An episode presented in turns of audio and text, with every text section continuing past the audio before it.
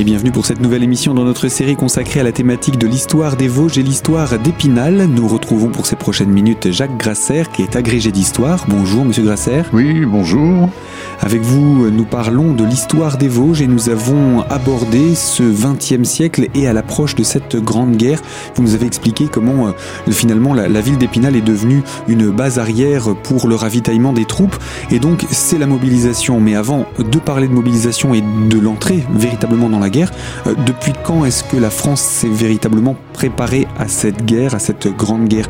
Quels ont été les éléments? Bien entendu, on pense traditionnellement aux forts qui ont été construits, les fortifications euh, tout autour mais également sur toute la chaîne est de la France à, à, avant la, la frontière euh, franco-allemande qui se trouvait donc à hauteur de l'Alsace. Bah, de toute façon, à partir de, du traité de Francfort de, de 1871 et de l'Alsace-Lorraine perdue, on sait très bien qu'il y a une confrontation possible entre la France et l'Allemagne. D'où la construction des, voilà, des donc, forts, euh, etc. pendant 40 ans, euh, Français et Allemands, euh, rejoints ensuite euh, par euh, l'Autriche-Hongrie, euh, la Turquie, puis la Bulgarie d'un côté, l'Angleterre, la Russie, puis l'Italie de l'autre, on sait très bien que ça peut effectivement dégénérer en guerre. Cela dit, il y a eu toute une série d'incidents au cours de ces 40 ans, mais des incidents qui n'étaient pas faits pour, pour déclencher une guerre. Il faut, pour ça, il faut, il faut un élément déclencheur. L'élément déclencheur, c'est le système d'alliance qui se met en place à partir de la fin du 19e siècle, surtout début du 20e siècle, avec d'un côté euh, euh, l'Allemagne euh, avec l'Autriche-Hongrie, l'Italie, mais l'Italie qui se retirera, et puis de l'autre côté la France avec l'Angleterre, l'entente cordiale, et puis avec la Russie. C'est à partir du moment où il y a ces jeux d'alliance que le moindre incident grave entre l'un de ces pays risque d'entraîner les autres dans la guerre. Et l'incident grave, bah, ça sera effectivement euh, l'assassinat de l'archiduc François Ferdinand à Sarajevo, euh, donc au mois de juin 1914, qui va déclencher un ultimatum de l'Autriche-Hongrie à la Serbie, euh, Serbie qui est soutenue par la Russie, euh, la Russie qui est soutenue par la France, et ainsi de suite. Et voilà comment ça démarre.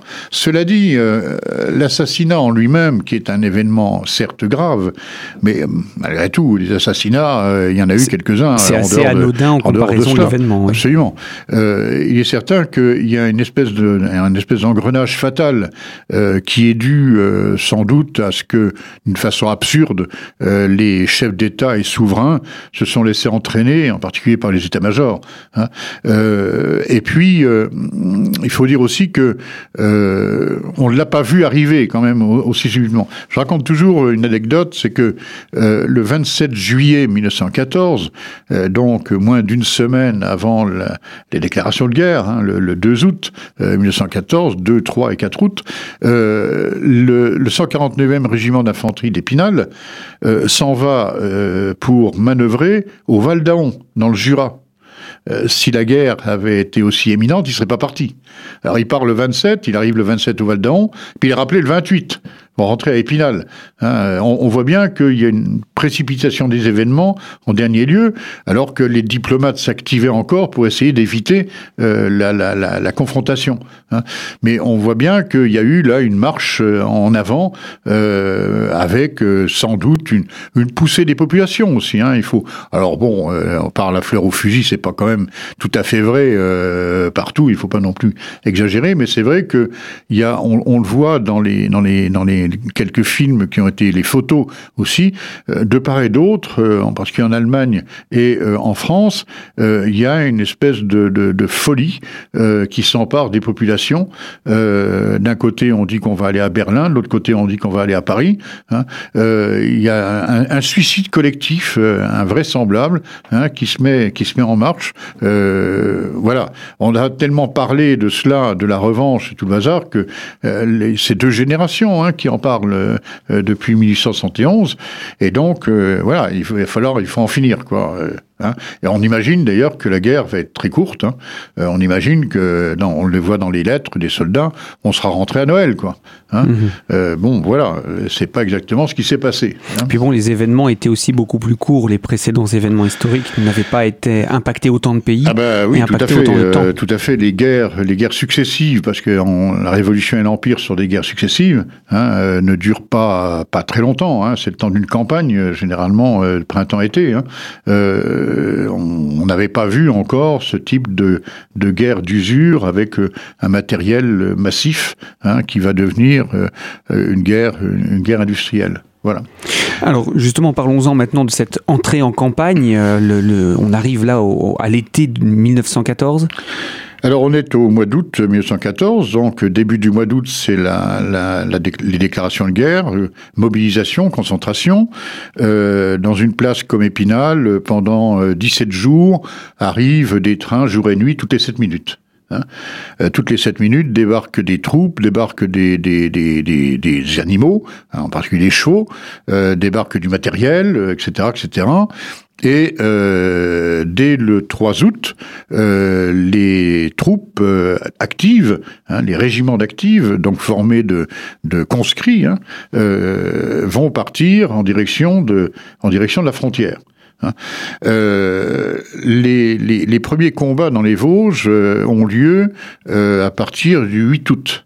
1914, euh, euh, en particulier euh, au col de Sainte-Marie, puis du côté de la vallée de Schirmeck, puis du côté de la Trouée de Belfort. Hein, c'est là que sont engagés les premiers, les premiers combats, puisque les Français vont occuper deux fois Mulhouse au mois d'août 1914.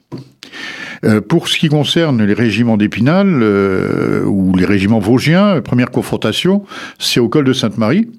Euh, col de Sainte-Marie, où vont être engagés des, bataillons de, chasseurs le 8 août, avec des pertes, des pertes énormes. Il faut pas oublier qu'on est sur la frontière, que les Allemands ont fortifié cette frontière, nous attendent.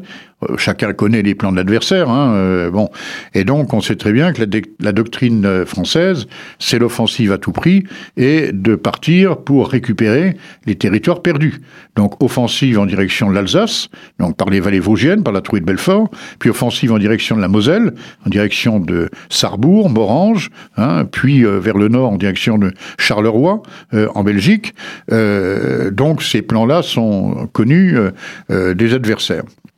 Alors cela dit, euh, euh, les pertes vont être tout de suite énormes. On ne s'attendait pas du tout, même si on avait des précédents avec la guerre russo-japonaise par exemple, où on savait que les, nouveaux matériels d'artillerie, les mitrailleuses, faisaient des dégâts considérables, mais on ne s'attendait pas quand même à des pertes aussi fortes dès les premiers jours. Euh, je donnais un exemple, le 149e régiment d'infanterie d'Épinal, donc qui était caserné au caserne Courcy, à la limite d'Épinal-Chantraine, il part donc des Épinal. Euh, il va arriver euh, à Vissambach, donc au-delà de Saint-Dié, euh, le 7-8 août. Il va être engagé le 9 août pour prendre la relève des bataillons de chasseurs au col de Sainte-Marie, combat du Ranclos des Vaches. Et il va avoir, dès le premier jour, il va avoir presque 200 tués, blessés ou disparus. Euh, pour donner un autre chiffre, euh, il a engagé ensuite euh, dans la vallée de, Schirmeck, en direction de Schirmeck, donc toujours vers l'Alsace, direction la route de Strasbourg, puis engagé en direction de l'offensive sur Sarrebourg. ensuite, il participe au début des combats du col de la, Chipote, donc à l'est de Rambervillers. Il est retiré le 26 août des Vosges avec son corps d'armée pour aller combattre euh, sur la Marne. Euh, donc entre le 9 août et le 26 août, donc un espace de un peu plus d'une quinzaine de jours, hein, il, va, il est parti d'Épinal avec 2400 hommes et il va perdre, donc en l'espace d'une quinzaine de jours, il va perdre plus de 1600 hommes tués, blessés ou disparus. 1600 sur 2400. Hein.